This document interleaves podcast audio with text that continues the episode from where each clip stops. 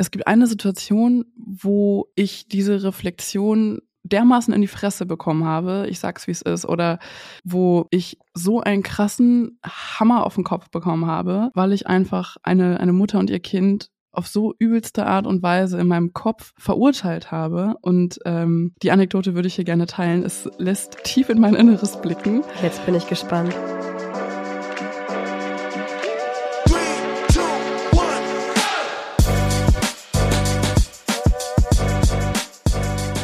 Mama halblang mit Rebecca und Sophia.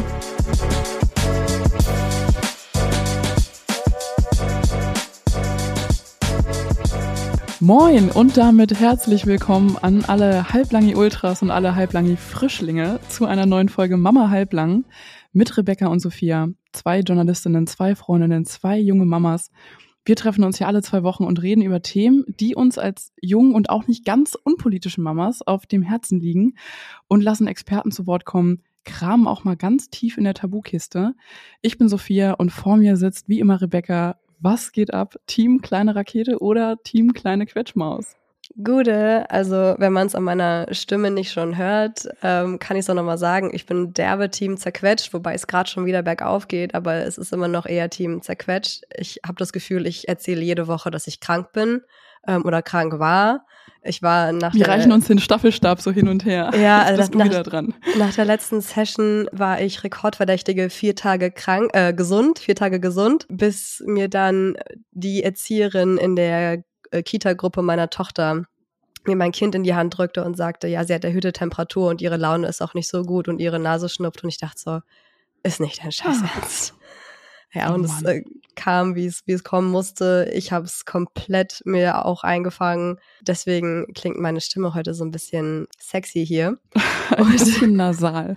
ja, ist und immer schlimm. noch so ein bisschen rau, aber genau, also dieses erste Kita-Jahr, ne, diese Warts mal ab Eltern haben in dem Punkt leider recht. So, du kriegst einfach jeden fucking Virus mit, den es so gibt in der Welt.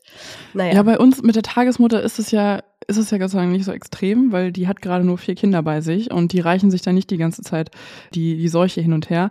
Aber die Tagesmutter ist diese Woche im Urlaub, womit auch der einzige Nachteil für mich bei einer Tagesmutter wirklich deutlich zu tragen kommt und der wiegt auch gar nicht mal so leicht, gebe ich ganz mhm. ehrlich zu.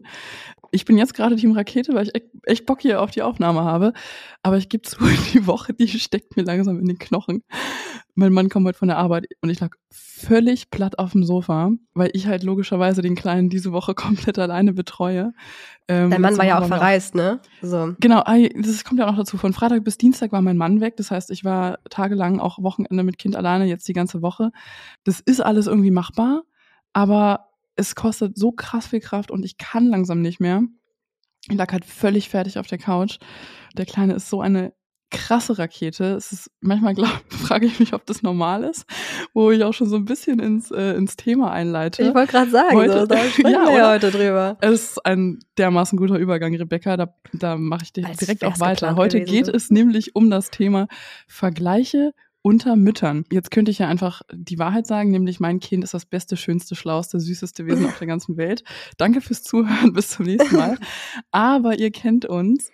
Wir machen es uns nämlich nicht so einfach und wir filetieren jedes Thema und packen so richtig an der Wurzel an. Und heute stellen wir uns allerlei Fragen, nämlich warum wir uns überhaupt mit anderen Müttern vergleichen und warum wir auch unsere Kinder miteinander vergleichen. Und wir ergründen, warum das auch richtig toxisch und gefährlich werden kann. Und gleichzeitig hauen wir hier unsere Top-Anekdoten zu dem Thema raus. Also es wird auch wieder sehr intim. Aber bevor es ins Eingemachte geht, wir sehen ja, wie viele hier jede Folge zuhören und es werden immer mehr, einfach mega krass. Und damit ihr keine Folge verpasst, macht ihr jetzt mal alle bitte Folgendes. Ihr nehmt euer Handy und entsperrt das.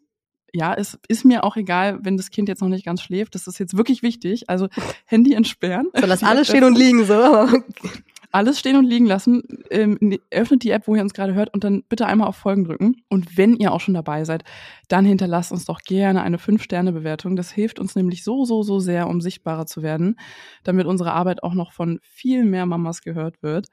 Aber nun zum Thema. Rebecca, ich habe mal so ein kleines Fallbeispiel mitgebracht. Also, Hau raus. wenn du im Supermarkt ein Kind siehst, das sich übelst auf den Boden wirft und schreit und strampelt und die Mama packt das Kind so richtig doll am Arm an und, und kackt es auch so richtig mies an und sagt, wenn du jetzt nicht mitkommst, dann gehe ich halt ohne dich und dann gibt's heute Abend auch kein Fernsehen. Was denkst du? Denkst du dann, boah krass, was für eine dämliche Ziege? Oder denkst du, arme Mama, die braucht auch mal wieder eine kleine Pause?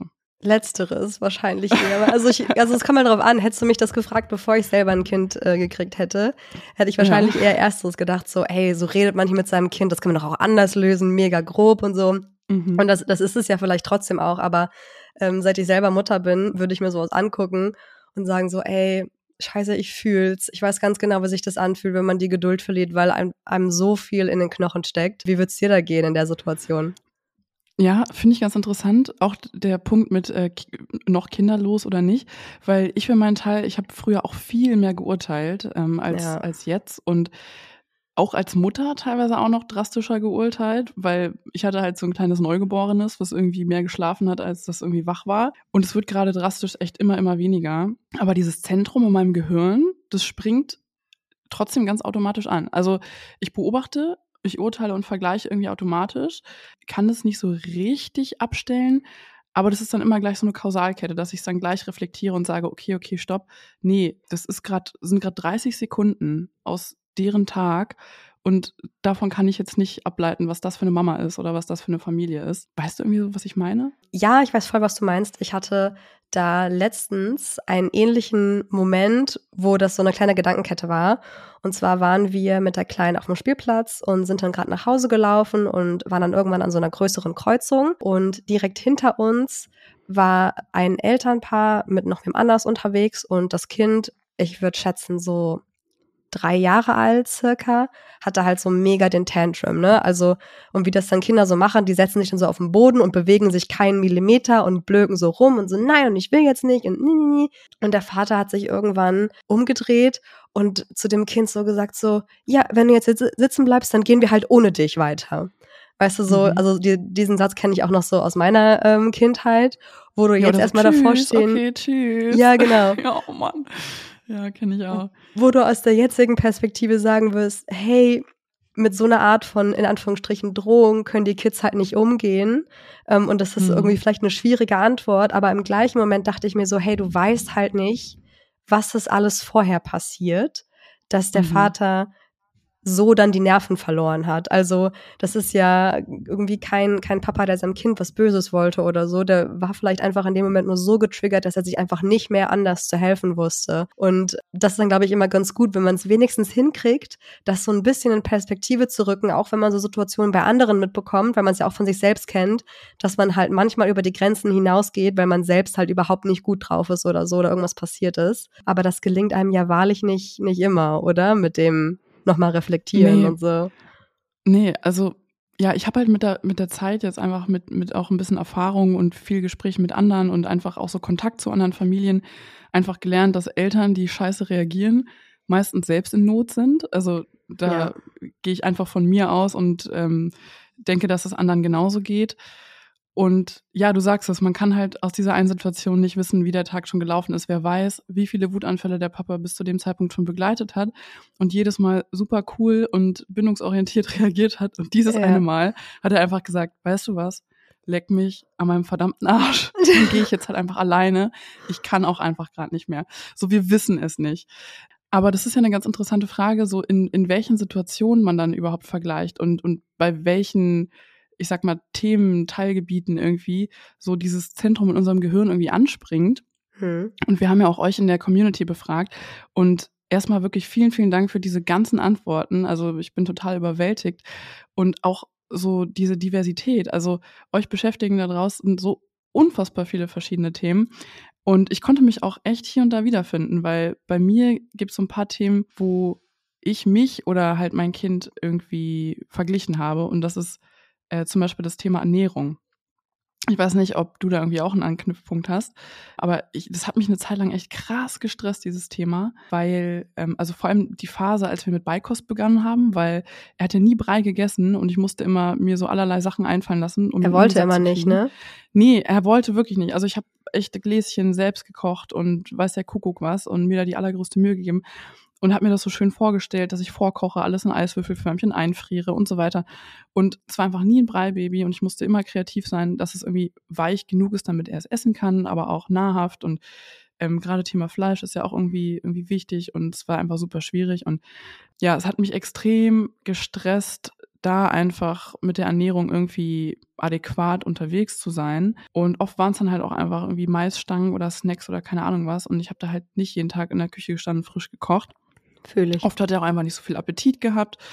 Und dann habe ich irgendwie gekocht und er hat es irgendwie nicht so richtig gegessen. Und wir haben uns so durch den Tag gesnackt und ich hatte dann gleichzeitig ein schlechtes Gewissen, weil auf Instagram sieht man natürlich die ganzen tollen breifrei Blogs, die da irgendwie so fünf verschiedene Komponenten auf dem Teller verteilt und das morgens, mittags und abends und man denkt sich so, yo, hast du noch andere Hobbys als irgendwie kochen? Und, aber es ist eine schöne Art und Weise, sein Kind zu verwöhnen, aber bei mir hat es so übelst viel Druck aufgebaut und ich habe das so krass verglichen irgendwie mit mir immer. Kennst du das? War, bei dem Thema? War, war Zucker für dich ein großes Thema? Weil ich, ähm, als ich einmal kurz die Antworten aus der Community überflogen habe, haben auch das viele geschrieben, ne? Dass irgendwie, wenn die Mutter ihr zu viel Zucker gibt ähm, und Süßigkeiten und so, also war das jemals richtig äh, Thema für dich, dass du dich da auch schlecht gefühlt hast? Also wir haben da jetzt zum Beispiel heute Morgen erst äh, drüber mhm. geschrieben, so dass ich eigentlich ja. äh, vorhatte, und die letzten Tage einfach so wild waren, wir waren alle krank und so weiter. Und dann hat man halt auch nicht den Nerv, irgendwie dann groß zu kochen. Und dann habe ich mir heute richtig vorgenommen, so ja, und heute ernähre ich sie immer wieder gesund und gebe ihr was mhm. ordentliches zu essen und nicht immer nur hier ein Keks und da ein Toastbrot und da nochmal ein Quetschi und so. Kenne ich so gut. Und dann war es irgendwann super still in der Wohnung und ich gucke so hoch, was macht denn mein Kind gerade? Und dann war sie da plötzlich am Pralinen snacken, die ich da gestern Abend noch hatte liegen lassen. Hatte so, also ohne Alkohol logischerweise, aber es war halt so eine Salted Caramel Kugel, die sie dann irgendwann aufgekriegt hat und daran so gesnackt hat. Und ich dachte dann so, ja, okay, an ähm, ihrer Stelle hätte ich mir die aber auch so hart gegönnt. Ich stehe ja. so sehr auf diese Salted Caramel Dinger und so. Alles, aber genau, was war Zucker für dich? War, war, Zucker ähm. für dich ein, ein, Thema in der Ernährung? Hast du dich damit nochmal krasser beschäftigt? Weil ich meine, wenn man sich damit vergleicht auf Instagram oder so, da haben dann Leute irgendwie professionell in Anführungsstrichen gekocht und das ab, geil abgelichtet und das sind irgendwie so zehn Sekunden am Tag gewesen. Und man weiß ja auch nie, was eigentlich hinter den Kulissen so passiert, ne? Aber war das dann für dich irgendwie ein Thema? Ja, stimmt. Nee, Zucker, bei Zucker haben wir uns noch nie groß gestresst, sage ich ganz ehrlich. Also klar, im ersten Lebensjahr haben wir Zucker hm, eigentlich nicht wirklich eingeführt oder wenn dann nur ganz ausnahmsweise, aber kaum war der erste Geburtstag rum, sind wir auch richtig lax geworden, äh, muss ich sagen. Ähm, mein Mann und mein Sohn haben mittlerweile auch ihr Snack-Ritual. So, wenn mein Mann von der Arbeit kommt, pflanzt er sich erstmal aufs Sofa und fängt an zu snacken. Und der Kleine weiß halt schon immer Bescheid und weiß auch, dass er immer was abbekommt. Und ja, also ich denke mir immer so, was mich beim dritten Kind nicht stressen wird, braucht mich jetzt beim ersten Kind auch nicht stressen. Also ich weiß nicht, ob wir drei Kinder kriegen, wir haben schon mal vorweggeschoben. Aber ich denke mir immer so, wenn ich irgendwann mal drei Kinder haben sollte, so beim dritten Kind, es wird mir egal sein, ob es um Dreck schart oder das wird eh von seinen großen Geschwistern irgendwie Eis abbekommen oder auch eh dann einfach zu lange vor der Glotze sitzen am Tag, weil so krass kann man das nicht dann ausdifferenzieren. Das wird dann einfach unfair oder einfach schwer durchsetzbar. Und deswegen beim Thema Zucker gehen wir es echt halbwegs entspannt an. Und der darf halt auch wirklich dann, also ich rede jetzt nicht snacken irgendwie so von Obst oder sowas, sondern ich rede schon von Schokokrossis, Kinderpinguin und, äh, und solche Sachen oder Eis oder so. Wir teilen das dann nicht 50-50 mit ihm, aber ja, er kriegt, darf halt immer alles probieren. Und ja, wie ist, also ich meine, gut, deine Kleine hat heute eine Schokokugel gefressen. Ich finde, es wird halt schwierig, wenn Leute irgendwie zu dogmatisch sind, oder? Also wenn man das Gefühl hat, man, man hat jemanden vor sich, die glauben, glauben, es gibt nur diesen einen Weg und alles andere ist irgendwie Kindeswohlgefährdung. Weißt du, was ich meine? Ja, ich, ich verstehe so ein bisschen den Ansatz, dass man denkt, das sind so frische kleine Wesen, so unbefleckt, ohne irgendwelche Konservierungs- oder Zusatzstoffe und deswegen will ich denen nur das aller, allerbeste geben. Aber du, ist halt, also für mich ist es einfach nicht realistisch, ne? Jeder wie er mag, aber ich bin auch so kein Fan davon, was zu verbieten, so ganz grundsätzlich, weil ich glaube, das löst langfristig so ein Mangelgefühl aus und dann ähm, will man das nur umso mehr und ähm, ich versuche wenigstens so ein bisschen zu vermeiden, dass man vielleicht dann irgendwann so einen Heranwachsenden hat, der sich so ständig vollstopft, weil er denkt, er, er darf es quasi nicht, weil einfach dieses Mangelgefühl sozusagen entstanden ist. Ne? Aber da muss, glaube ich. Ja, ich finde es halt generell schwierig. Es kommt halt darauf an, was man in der Familie lebt. Und wir Eltern, wir sind halt die Nummer eins Vorbilder. Und wenn wir uns halt hier und da ständig so die Snackos reinziehen, aber unseren Kids sagen, nee, darfst du jetzt nicht, ist nur für Mama und Papa, das ist halt total unauthentisch.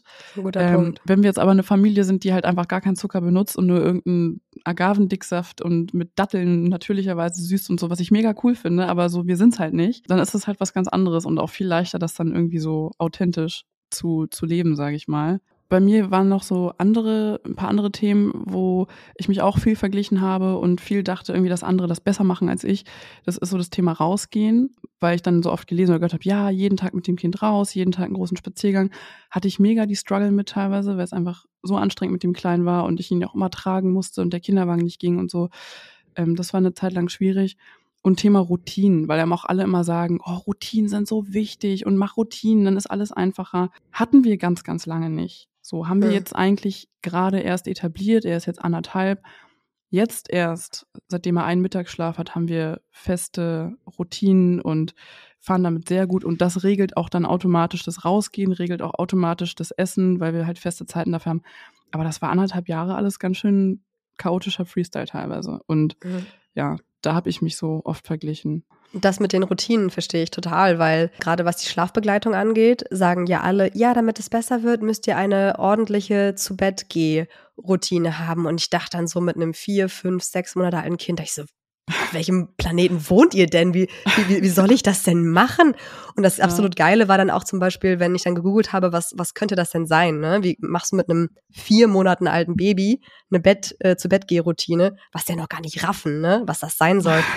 und ähm, dann stand da immer sowas wie, naja, zum Beispiel baden und dann vorlesen ähm, und dann steht aber an anderer Stelle, Babys auf keinen Fall jeden Tag baden. Und dann fragst du dich so, ja, als als Ersti-Mutti, was du eigentlich tun sollst, ne? Und also, ja, was denn jetzt? Also mit den Routinen, das war bei uns auch erst machbar, als sie einen planbaren Schlaf hatte.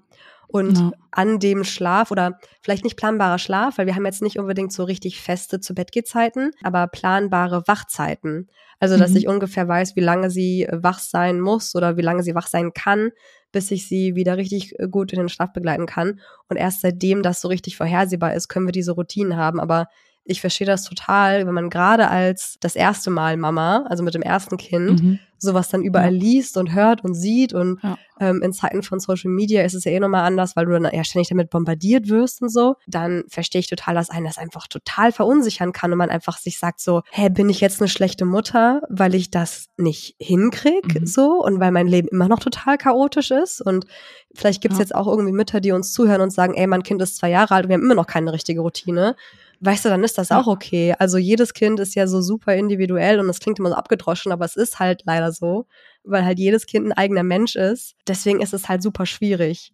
Was bei mir noch sehr viele Vergleichspunkte ausgelöst hat, ist dein Sohn. oh, Überraschung. sozusagen. Damit habe ich ja gar nicht gerechnet. ähm, also zum einen natürlich irgendwie, glaube ich, lag so ein bisschen in der Natur der Sache, weil wir ja so mehr oder weniger zeitgleich schwanger waren, also mit diesem Unterschied von drei Monaten. Aber bei kleinen Babys sind ähm, drei Monate natürlich kein kleiner Unterschied, sondern ein Unterschied von Welten. Ja. Trotzdem, selbst wenn du diesen drei Monats Altersunterschied reinrechnest, ist dein Sohn nicht nur eine Rakete, der ist irgendwie ein Atomkraftwerk. Also ich weiß irgendwie, ja. ähm, der hat ja so Gas gegeben, was die motorische Entwicklung ähm, mhm. angeht. Und du hast mir gefühlt irgendwie jede Woche erzählt, er hätte schon wieder einen Sprung gemacht und ich saß da zu Hause so, ey, ich erkenne die Sprünge nicht mal von meiner Tochter, also gar keinen Plan, wovon mhm. du jetzt redest. Und dann habe ich auch gedacht so, hä, mache ich irgendwas falsch? Habe ich sie nicht mhm. gut genug gefördert? Unterstütze ich sie nicht gut genug, damit sie sich motorisch so schnell entwickelt? Und also bin da auch immer wieder in so richtige Selbstzweifel reingekommen. Und da haben wir auch öfter mal drüber gesprochen. Das war ja auch natürlich gar kein Vorwurf an dich oder um Gottes Willen an deinen Sohn. Ja, ja, ähm, klar. Aber das, ja, das ich habe hab natürlich so auch gemerkt, dass das für dich irgendwie, dass das für dich hier und da irgendwie auch schwierig ist, so klar. Interessanterweise knüpft das aber an auch einen anderen Punkt mit rein, der auch in der Community mhm. viel genannt wurde und bei mir damit zusammenhängt, ist nämlich äh, der Vergleichspunkt unter Müttern das Stillen. Mhm. Weil ich mir dann gedacht habe, hätte ich gestillt, könnte mein ah, Kind das jetzt? Wie viel ah, Einfluss echt? hat die Muttermilch auf die Ach, motorische, kognitive Entwicklung? Ja, ähm, weißt du, ähm, was das Ding ist, was halt so fies an der Geschichte ist? Deine Kleine ist ja völlig normal entwickelt. Es gibt ja überhaupt nichts, worum du dir Sorgen machen musst. Aber mein Sohn ist einfach was die körperliche Entwicklung angeht, der absolute Überflieger. Und das ist ja. total fies, sich mit ihm zu vergleichen oder das Kind mit ihm zu vergleichen, jetzt egal welches. Also Sophias Sohn ist ein Streberkind, um es mal so zu sagen. ist, auch, ist auch todesanstrengend, ne? Aber natürlich bin ich stolz und macht mich das glücklich. Und wir saßen Voll, auch zu Recht und, dann, ne? Ja, und haben uns übelst gefreut. Und ich habe ihn natürlich auch krass gefördert an seiner Entwicklung, körperlich und was weiß ich. Aber es ist nicht so, dass ich quasi irgendwas bei ihm freischalten konnte oder so ähm, provozieren konnte, wo er einfach noch nicht körperlich für bereit war. Weißt du, was ich meine? Ja. Ich habe dann höchstens vielleicht gesehen, er probiert verschiedene Dinge, wie irgendwie sich festhalten und hochziehen und habe versucht, ihn darin irgendwie zu unterstützen. Aber es ist nicht so, dass ich, ähm, ja, ich konnte ihm das halt auch nicht aufzwingen und habe ich auch nie, um Gottes Willen, eher im Gegenteil. Wir haben ihn immer alleine machen lassen. Aber was ich sagen will, ist, ich behaupte mal, dass irgendwie 90 oder 95 Prozent der Kinder einfach nach ihm laufen gelernt haben, also vom Alters, vom Alter verglichen oder nach ihm krabbeln gelernt haben, weil es wirklich außergewöhnlich früh war. Es ist halt einfach, ja, fies, sich damit zu vergleichen. Aber ich kann halt verstehen, wenn du denkst, so, Digga, der ist erst drei, der ist nur drei Monate älter. Ja. Ähm, Würdest du nicht denken, wenn die beiden die nebeneinander siehst? So, ja. ja. Würdest du sagen, es gleicht die sich gerade aber krass an. Also finde ich immer weiter, immer weiter so. Ja, also um es vielleicht kurz nochmal konkret anzusprechen, meine Tochter ist jetzt 15 Monate alt und läuft noch nicht. Also sie tapst so ein bisschen am Sofa entlang oder so. Das kriegt sie mittlerweile hin. Und laut Kita hat sie wohl ihren ersten Schritt gemacht diese Woche, was ich weder gesehen noch auf Foto mitbekommen habe. Aber ja, ja genau. Und, und ja, und, und dein Sohn hat angefangen zu laufen wann? Mit neun oder zehn Monaten? Mit neuneinhalb Monaten. Ja, fuck, was soll das denn? Ja. ähm, genau. Es ist halt, es ist super heftig. Ich kann ihn halt gefühlt morgen im Fußballverein anmelden, so. Ja, und dann war ja. ich nämlich mit, mit ihr im August, also so einen Monat ungefähr nach ihrem ersten Geburtstag, war ich beim, beim Kinderarzt und es war so ein Impftermin und dann war alles fertig und dann kam die Arzthelferin nochmal so zu mir, wir hatten noch irgendwas kurz besprochen und dann ging sie so mit dem Kommentar, ja, sie läuft ja schon, oder? Und ich so, nee. Und sie, mhm. oh, und ging so weg. Und ich dachte in dem Moment mhm. so, hey, oh krass. Was soll das denn jetzt? Und also das hat so ordentlich an mir gedacht. Und wie gesagt, halt so um kurz mhm. dazu zurückzukommen, ich habe mich halt ganz lange gefragt ähm, und schlechtes Gewissen gehabt, was es mit dem Stillen zu tun hatte, weil ich hätte ja so wahnsinnig gern gestillt und ich habe in der letzten Folge schon mal kurz erzählt, dass wir da einfach Schwierigkeiten hatten und ich es irgendwie versucht habe, so gut wie möglich hinzukriegen, aber es hat am Ende einfach nicht für uns funktioniert hat. Ja, und, und alle sagen dir halt immer so, stillen ist das Beste für dein Kind und mach das bloß und so. Und dann gibt's ja auch so überzeugte Stillmuddis, die dich schief angucken, wenn du deinem Kind ein Fläschchen gibst und so. Und ich habe mich da echt ganz, ganz lange schlecht gefühlt, dass ich ihr nicht das Beste geben konnte was sie hätte haben können, sozusagen. Und wusste halt nicht, inwiefern, man ist ja auch Laie, man ist ja jetzt irgendwie keine medizinisch ausgebildete Person oder hat irgendwie einen biologisch-naturwissenschaftlichen Hintergrund oder so. Das heißt, man glaubt sich das alles so im Kopf so ein bisschen zusammen, ne? Und kommt dann, glaube ich, ganz, ganz schnell in so einen Gedankenstrudel manchmal. Ich denke mir jetzt, ich denke mir jetzt gerade so, ist gerade ein wilder Gedanke. Wenn du dir überlegst, weiß ich nicht, 10, 15, 18 Jahre von jetzt gedacht, in der Zukunft. Unsere Kinder beide in der Schule deine Kleine wahrscheinlich besser in der Schule als mein Sohn. Jedenfalls äh, statistisch gesehen ist es wahrscheinlicher, dass sie besser einen besseren Schulabschluss hat dann als er, weil Mädchen sind in der Schule besser als Jungs. Ähm, Leute, ist reine Statistik, Mathematik, regt euch bitte nicht drüber auf. Das ist keine ich schon die. Aussage. Genau, ähm, das sind aber gerade nur die Zahlen.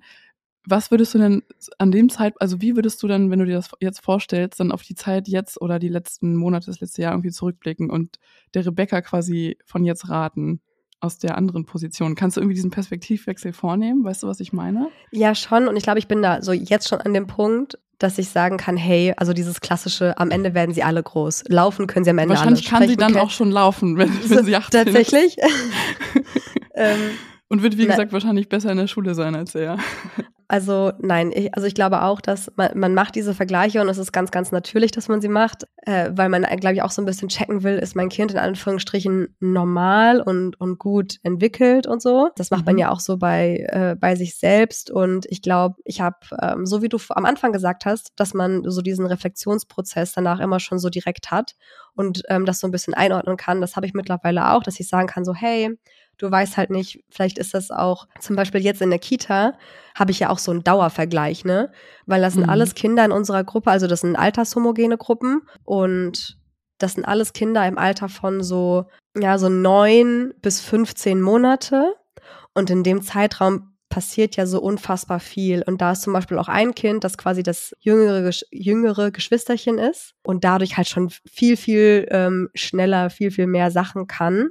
Ähm, zum Beispiel, also die ist jetzt zehn Monate alt und läuft auch schon so oder macht mhm. erste Anstalten zu laufen. Und was ich aber auch noch mitgenommen habe, ist, dass du ja manchmal nicht in die Köpfe der Kinder gucken kannst und nicht weißt, welche anderen Fähigkeiten entwickeln die Kids gerade, während sie halt nicht laufen, krabbeln oder stehen lernen. Bei meiner Tochter ist mhm. das zum Beispiel, sie kann zwar noch nicht laufen, aber sie ist dafür halt auch alles Erzählungen von der Kita und ich habe es jetzt auch mittlerweile ähm, auch mal gesehen und auf Fotos und Videos gesehen. Sie ist halt irgendwie, hat so eine sehr, sehr hohe soziale Intelligenz. Sie ist unfassbar empathisch. So, wenn ein anderes Kind in der Kita-Gruppe weint, so dann krabbelt sie hin und nimmt es so in den Arm und legt so ihr Köpfchen auf die Brust und willst so streicheln und willst trösten und so, während andere Kinder sich in dem Alter halt null für andere Kinder interessieren und zu so sagen, ich mache hier mein Wie Ding. mein Sohn zum Beispiel. So.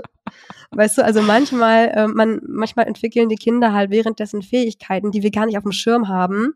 Und wir sehen dann halt nur diese motorische Entwicklung, weil die natürlich so die krassen sichtbaren Entwicklungen sind, die uns so mhm. tagtäglich vorgeführt werden. Und ich glaube, wenn man sich diese beiden Gedanken so ein bisschen im Kopf behalten kann, ist einem schon viel geholfen. Ja, das, das, dieses, was nicht sichtbar ist, das spielt ja auch wieder an auf die, auf dieses kleine Fallbeispiel am Anfang. So, wir sehen oft nicht, was hinter einer Situation steckt oder ähm, ja auch äh, hinter, hinter einem Kind, was vielleicht sich nicht so viel bewegt, aber wo irgendwie andere Prozesse vonstatten gehen. Und du hast auch gerade nochmal diesen Reflexionsprozess angesprochen.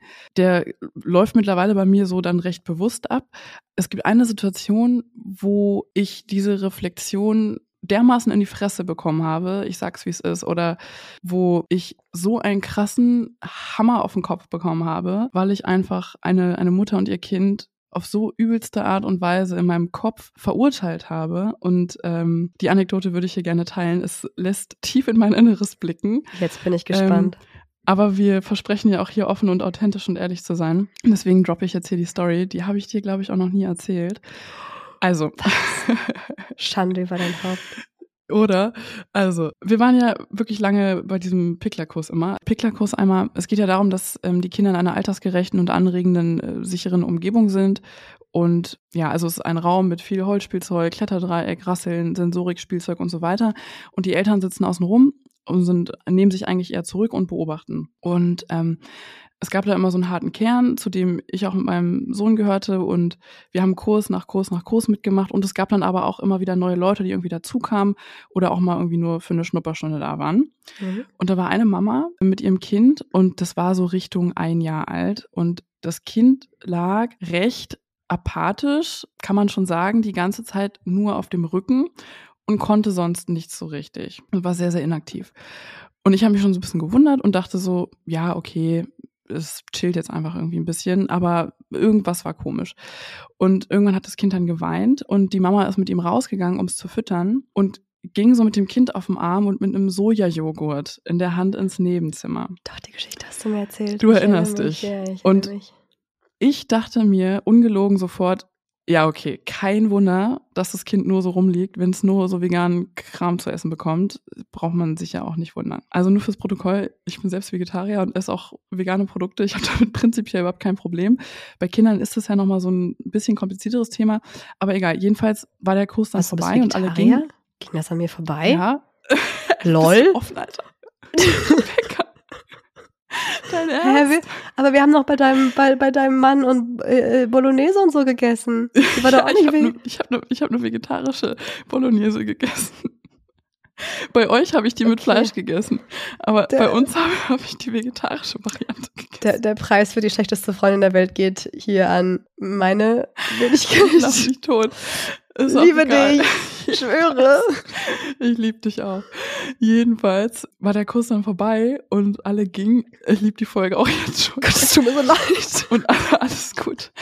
Ähm, und alle gingen so. Und ich habe dann am Ende noch mit der, mit der Kursleiterin und mit einer anderen Mama gequatscht und die hat, die andere Mama hatte dann die Kursleiterin auf die Mama mit dem, äh, mit dem Baby angesprochen, was da nur so gelegen hat. Und die Kursleiterin hat dann so ein bisschen erzählt, dass die Mama echt viele Schwierigkeiten mit dem Baby hat und kein Arzt ihr helfen kann und dass sie auch schon okay. ganz verzweifelt ist und sich auch nur noch zu Hause einkerkert. Mhm. Und dass sie zwar eine Stunde zu dem Kurs hier hinfahren muss, aber dass sie total glücklich ist, dass sie das erste Mal ja hier einfach eine ganz normale Mama sein darf und das Kind irgendwie auch nicht falsch ist oder das Kind irgendwas können muss oder soll, sondern einfach nur mal da sein darf, so wie es ist. Ey.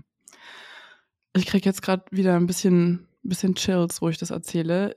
Ich habe mich so krass schlecht gefühlt. Es war so ein Gong, Rebecca. Ihr, hm. weißt du, ihr steht dieser Safe Space einfach so zu und ihre Mamaseele hat das so nötig. Und ich, dumme Kuh, urteile in meinem Kopf irgendwas wegen so einem scheiß Sojajoghurt. Ernsthaft, Sophia? Also, so, bitteschön, du darfst, du darfst mich jetzt gerne beschimpfen.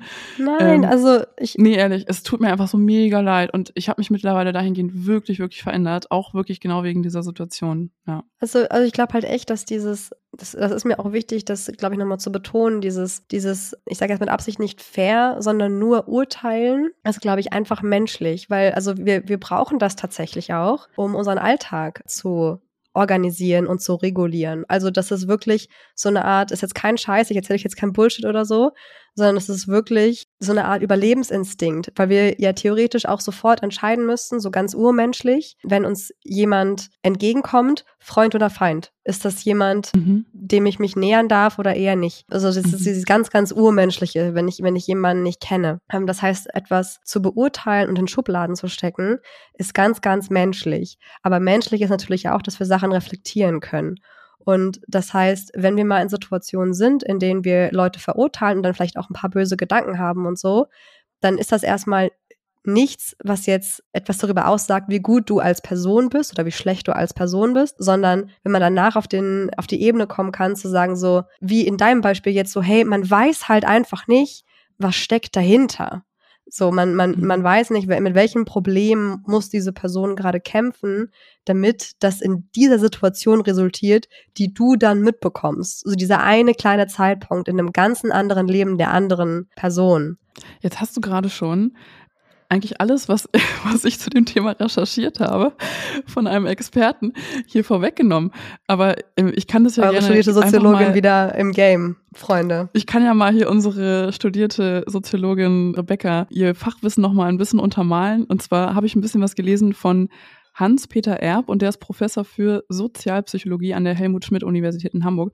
Und auch er sagt, können wir Menschen nicht sehr schnell in Kategorien einordnen, wären wir völlig mit Informationen überladen. Und ähm, er sagt auch weiter, dass wir Informationen schematisch verarbeiten und nennt auch ein Beispiel. Also jeder weiß, wie ein Abend im Restaurant abläuft. Erzählt dir also ein Freund von einem Restaurantbesuch, dann haben wir automatisch ein Bild vom Ablauf vor Augen. Und solange wir keinen detaillierten Bericht bekommen, der den Ablauf anders darstellt, sehen wir unser Schema bestätigt und festigen auch unsere Vorstellung. Und unser Gehirn verarbeitet Informationen auch automatisch auf eine Weise, die Stereotype unterstützt und so sucht unser Gehirn, wie du gerade eben, Rebecca, auch sehr treffend beschrieben hast, eher nach Ansichten, die uns bestätigen, anstatt uns widerlegen. Ist auch so eine gefährliche Falle. Und das nennt sich positiver Hypothesentest.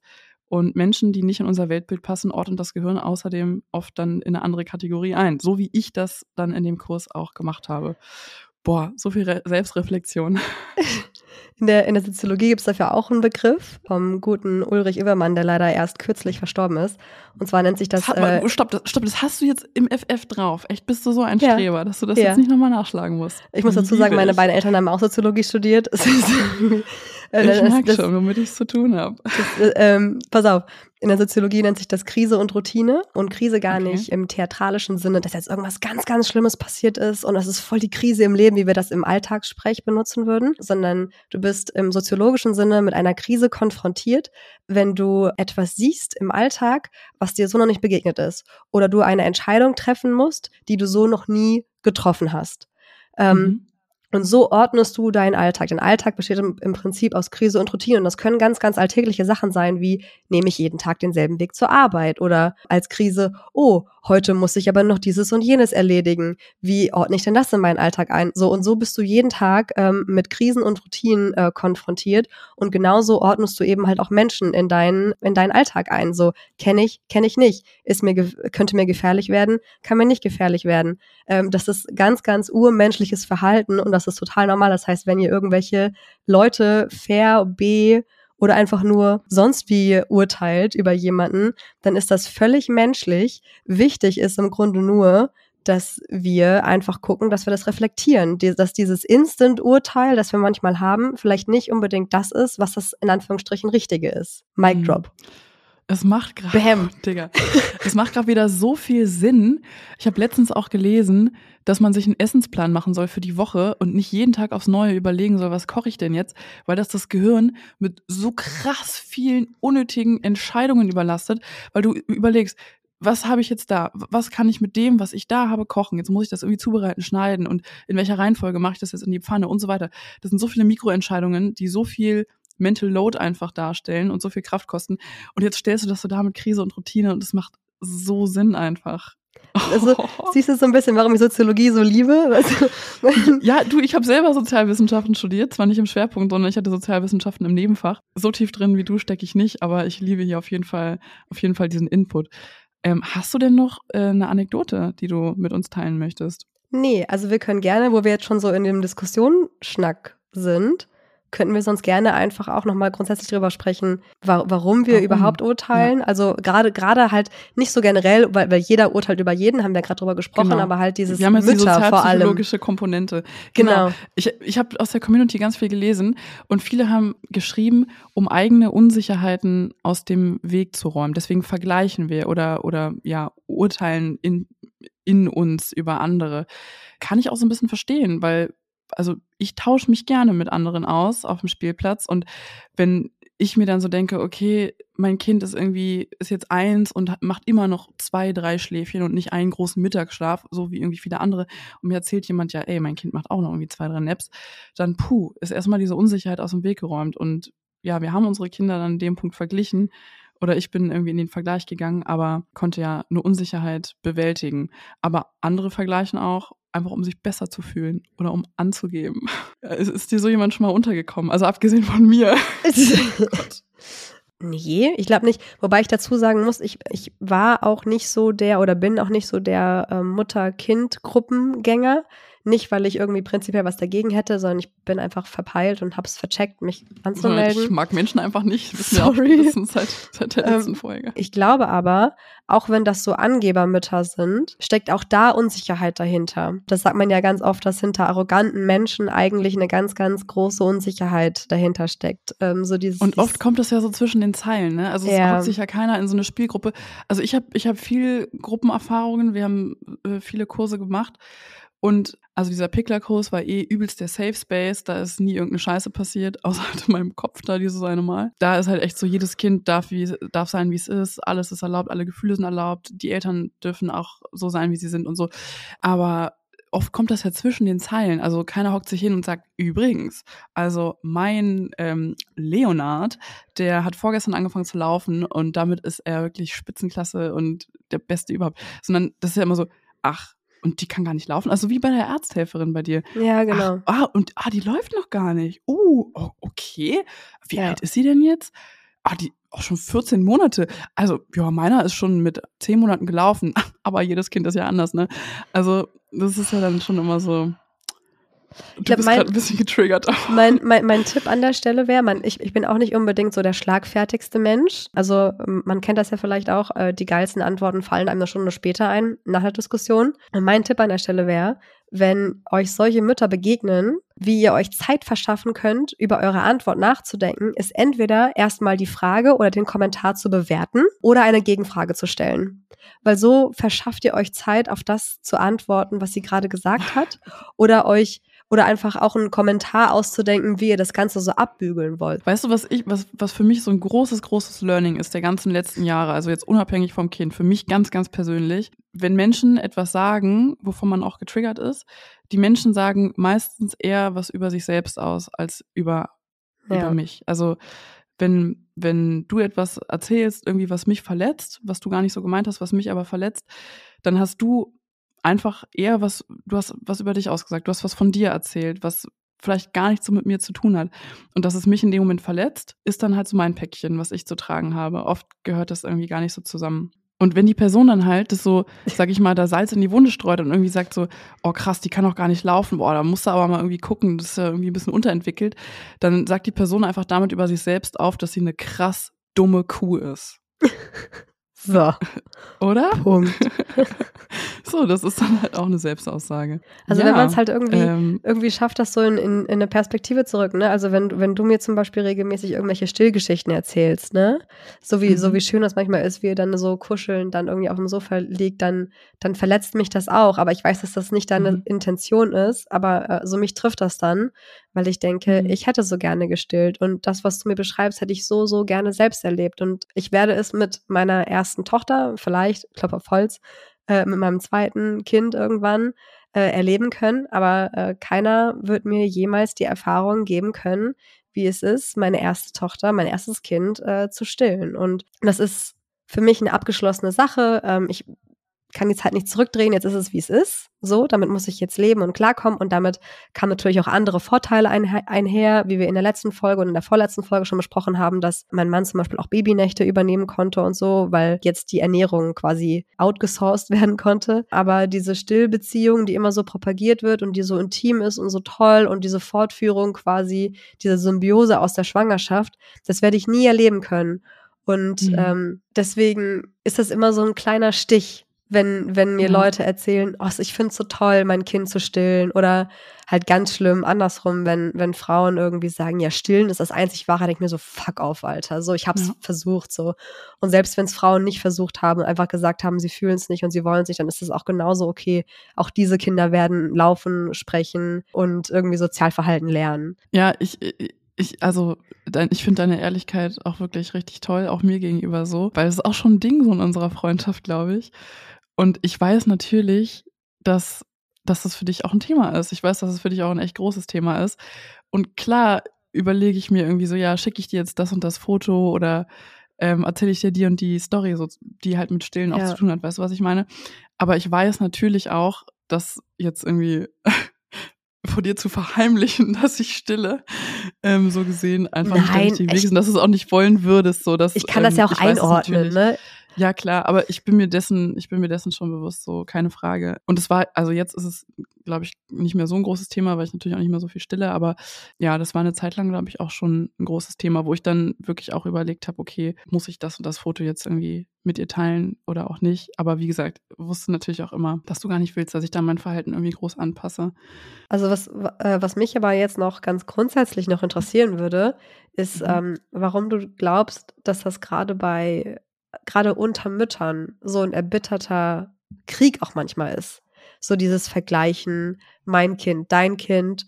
Und es gibt ja so diese zwei Kategorien von Vergleichen. Mhm. So entweder man vergleicht ähm, das Können der Kinder oder halt die Mütter vergleichen sich untereinander. Also was man ja aus, aus Filmen so zum Beispiel kennt, ähm, ist diese, so die Mütter, die zu Hause bleiben, diese Stay-at-home-Moms, die dann für den Kindergeburtstag irgendwie die krassesten Torten gebacken haben und mhm. die Vollzeit arbeitende Mutter irgendwie vom Bäcker so ein Stück Kuchen geholt hat und dann so krass gelästert wird und so. Oder diese ganzen Filme, die es sonst so gibt, so Bad Moms und so. Ähm, also mhm. warum ist das gerade unter Müttern so ein erbitterter Streit? dass das richtig über alle Grenzen hinausschießt. Warum ist das so? Ja, also ich denke, dass es zum einen Teil auf jeden Fall ein Ausdruck des Selbstwertes ist oder des Selbstwertgefühls irgendwie oder ein, ein Mittel, um das Selbstwertgefühl zu gestalten. Weißt du, was ich meine? Also ja. vor allem, oh, das ist auch etwas, was mich, was mich triggert, wenn Leute für den Kindergeburtstag so die, so zum ersten Geburtstag auch so die übelst krasseste Deko heftigste Torte, heftigste Deko, alles in gleichen Farben gestaltet und da so richtig ausrasten. So und unser erster Geburtstag war halt nicht so und ich bin halt auch einfach nicht so, so eine. Und da denke ich mir auch immer so, das ist irgendwie, um zu zeigen, irgendwie, ja, ich hab's drauf, ich kann's und mein Kind ist das Allerwichtigste für mich. Vielleicht ist das irgendwie so, so eine, eine Seite davon. Ich weiß es nicht genau. Ich kann darauf keine abschließende Antwort geben. Was denkst du denn? Äh, also zum einen hängt es so ein bisschen damit zusammen, welches Bild von einer idealen Mutter wir, wir selber haben und dem wir dieses Bild, dem wir so versuchen, so hinterher zu hecheln, was natürlich geht, weil ja in Realität kann keiner einen Idealtyp erfüllen, so dass es de facto und, und ganz kurz, unmöglich. Ich muss kurz eingrätschen. Diesen Idealtyp sehen wir auf Instagram. Den sehen wir nicht bei der Mama auf dem Spielplatz von nebenan, sondern auf Instagram. Da ja. sehen wir dieses Idealbild, oder? Und, und da sehen wir immer nur die positiven Momente und immer nur das tolle Schillernde. Und ich muss sagen, ähm, aber da können wir auch gerne mal nochmal in, in einer anderen Folge drüber sprechen, aber es fällt mir dabei gerade ein, ähm, diese bedürfnisorientiert Bubble, die mir auch so hart auf den Geist geht. So, ich teile eure Ansätze. Das jetzt ne? in jeder Folge schon angesprochen. Ohne Scheiß. Machen wir ganz ich teile, ich, ich, ich teile diese Ansätze, aber es bringt mir einfach nichts, dass mir in jeder, äh, also jedes, jeden Tag, wenn ich auf Instagram bin, mir um die Ohren gepfeffert wird, wie ich perfekt in dieser und jener Situation reagiere, weil wir sind alle nur Menschen, wir verlieren mhm. alle mal unsere Nerven und ich wünschte mir einfach, dass wir, dass ich genauso oft, wie ich Posts sehe, wie man perfekt als Mutter in einer Situation reagiert, wie man auch damit umgeht, wenn man mal die Nerven verloren hat, wenn man das Kind mhm. mal angekackt hat, wenn man mal nicht bedürfnisorientiert gehandelt hat, wie ich mich entschuldigen kann, wie ich die Situation dann wieder retten kann, ob das jetzt schlimm war, dass ich mein Kind einmal angekackt habe, aber das siehst du nicht. Du siehst auf Instagram nur, Doch, das ist die, ja, ich habe dir letztens einen Beitrag geschickt. Ich habe dir letztens einen Beitrag geschickt, das gibt es auch. Da muss ich jetzt auch mal eine Lanze für brechen. Ich folge vielen, vielen Accounts, die auch genau das abbilden. Aber ich gebe dir natürlich recht, dass dieses andere überwiegt, dieses ähm, diese normative Anspruch, wie man Situationen perfekt lösen kann. Also das hier ist die perfekte Lösung. Warum ja. tut ihr es nicht alle? Aber genau, ja. also wir, wir hecheln so einem perfekten Bild hinterher. Das wäre so mein einer Punkt. Ich bin aber nicht so ein Fan mhm. davon zu sagen, die Gesellschaft ist schuld, weil wir sind ja, die Gesellschaft. So wie wir, so ja. wie wir handeln, ist, ist die Gesellschaft. Also wir sind zwar nur ein ja. Mensch, aber auch wir mit unseren Handlungen lösen eine Kettenreaktion aus. Deswegen mhm. mag ich das nicht immer so, wenn man sagt, so, ich bin das Opfer und wir die sind Gesellschaft nicht so die Kollektivisten, schuld. oder? Nee, Mann. Also einmal, äh, einmal das und ich habe den Eindruck, dass daraus resultierend Elternschaft für Frauen identitätsstiftender ist. Mhm. Dass es nicht nur ist, Muttersein ist ein Teil meiner gesamten Persönlichkeit und meiner gesamten Identität, sondern das Muttersein überstülpt so die komplette Persönlichkeit, vor allem, also eher bei Frauen als, als bei Männern, mhm. ist so mein Eindruck, mein, mein ganz subjektiver Eindruck. Das kann jetzt falsch sein und ihr könnt ganz andere Erfahrungen gemacht haben. Das wäre jetzt so mein Eindruck. Und in der Konsequenz heißt das ja, wenn ich sehe, mein Kind kann das und das nicht oder eine andere Mutter kritisiert mich für das und das oder versucht sich selber so ein bisschen ins Spotlight zu rücken, weil sie das und das vielleicht besser kann, mhm. dann kritisiert sie damit automatisch meine gesamte Existenz. Also dann stellt sie mich mhm. als Person in Frage. Und ähm, ja. deswegen reagieren wir vielleicht so allergisch darauf.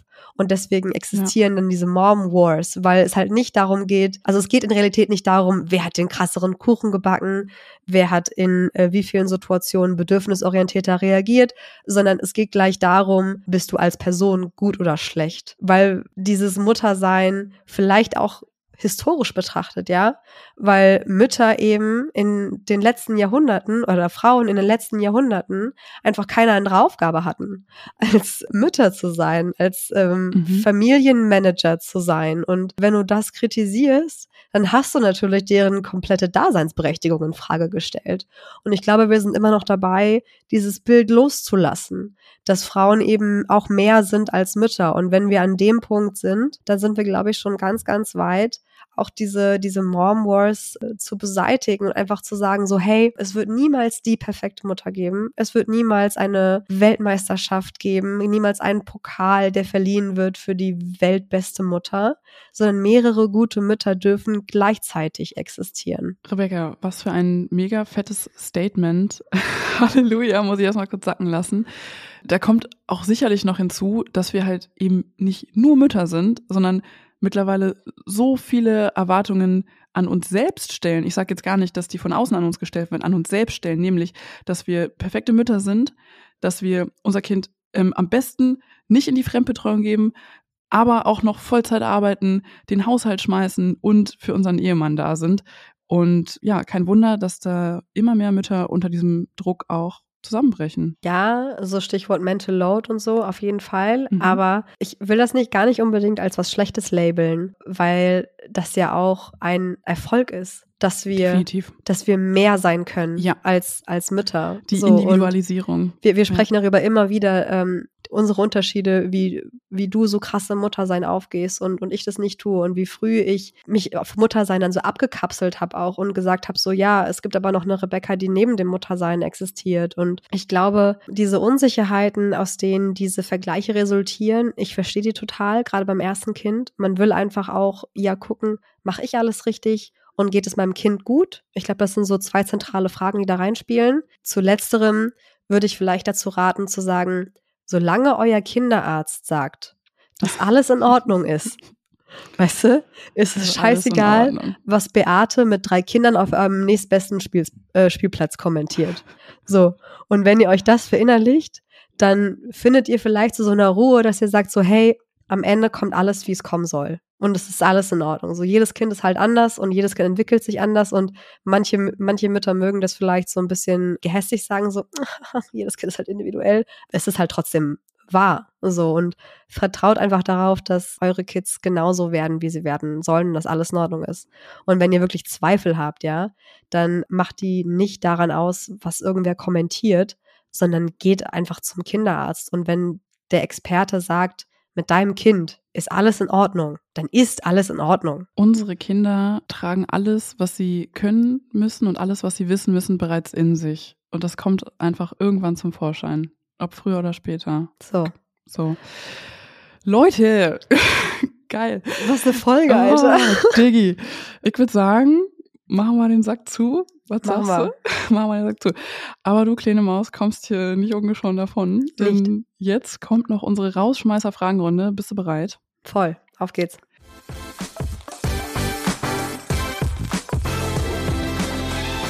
Okidoki, dann Licht an, Besen raus. Erste Frage. Wo hattest du als Kinderlose Vorurteile und wurdest mittlerweile eines Besseren belehrt? Dass man ständig und überall über seine Kinder spricht oder sprechen möchte. Also, dass man mhm. dieses Bedürfnis in sich trägt. So, das konnte ich. Ich habe zwar nicht so viele Leute in meinem Bekanntenkreis, die äh, Kinder gekriegt haben, bevor ich welche gekriegt habe, aber es gab durchaus die eine oder andere Situation, wo ich dachte so, ey, es gibt ja noch andere Themen im Leben. Was wollt ihr jetzt von mir? So, ne, das interessiert mich wirklich gar nicht. Und jetzt mittlerweile denke ich mir so, hallo, ich will mir meine Tochter was erzählen. das ist voll süß. Das liebe ich übrigens bei uns in der Freundschaft, dass wir nicht nur über unsere Kinder immer sprechen. Also viel, aber nicht nur. Aber gehen wir zur zweiten Frage über. Ja. Bei welchem Produkt wurdest du zuletzt geinfluenced und hast es dir gekauft? Boah. Bei mir war es vegane Salami. Schmeckt die? Ja, sehr gut. Ja, mal ja. probieren. Ich muss dazu sagen, ich folge nicht so super vielen Influencern, aber das letzte war Make-up mm. von Kess, heißt die Marke, glaube ich. Noch nie gehört, obwohl ich eigentlich so voll so eine kleine Beauty Queen bin, aber noch Ich glaube, das ist eine Berliner Marke sogar, wenn ich nicht ganz cool. falsch liege. Und da habe ich mir Wimperntusche gekauft und äh, Eyeliner. Hm. Wirklich, war, war, war gut. War, also war für das eine Mal, war relativ teuer, würde ich mir mhm. nicht regelmäßig kaufen, aber immer mal wieder auf jeden Fall äh, empfehlenswert. Ja, gerade Wimperntusche ist sowas, was man immer wieder nachkaufen muss, weil die trocknet aus. Die so eben. Leer, und das würde ich mir halt nicht. so ranzig, kippt um, juckt im Auge. Genau. Ja. Würde, deswegen würde ich mir das halt nicht jeden, äh, jede Woche kaufen, aber so hin und wieder mal. Mhm. So.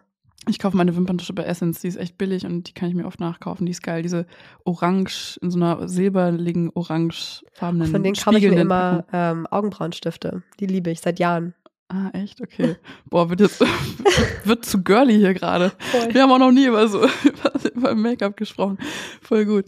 Okay, dritte Frage, wird nicht weniger girly. Ähm, ich habe hier gerade so ein New York Chai stehen. Welche Teesorte geht für dich überhaupt nicht klar und welche magst du gerne? Alles, was so äh, Orange, Zitrone ist. So mhm. Zitrusfrüchte mag ich gar nicht, weil mhm irgendwie finde ich diesen Fake-Zitronen- oder Orangengeschmack finde ich super ekelhaft. Mhm. Weißt du, dann presse ich mir lieber selber eine Zitrone ja. aus und packe heißes Wasser drauf. Ja, bin ich voll ähm, dabei. Mhm. Und was war die zweite Frage nochmal? Welche magst du gerne? Ach so, heiße Liebe. Oh, wie süß. Also dieses Vanille, äh, Erd, nee, Vanille-Himbeere ist das. Liebe ich den. Und der heißt offiziell Schokotee, schmeckt aber überhaupt nicht nach Schokolade. Diesen äh, Yogi-Tee, Schokotee? Ja, ich genau. liebe den. Oh mein Gott, ich liebe den auch. Geil. Hätte ich gedacht, dass du das überhaupt nicht magst. Witzig. Siehst ja. du wieder was gelernt hier. Geil.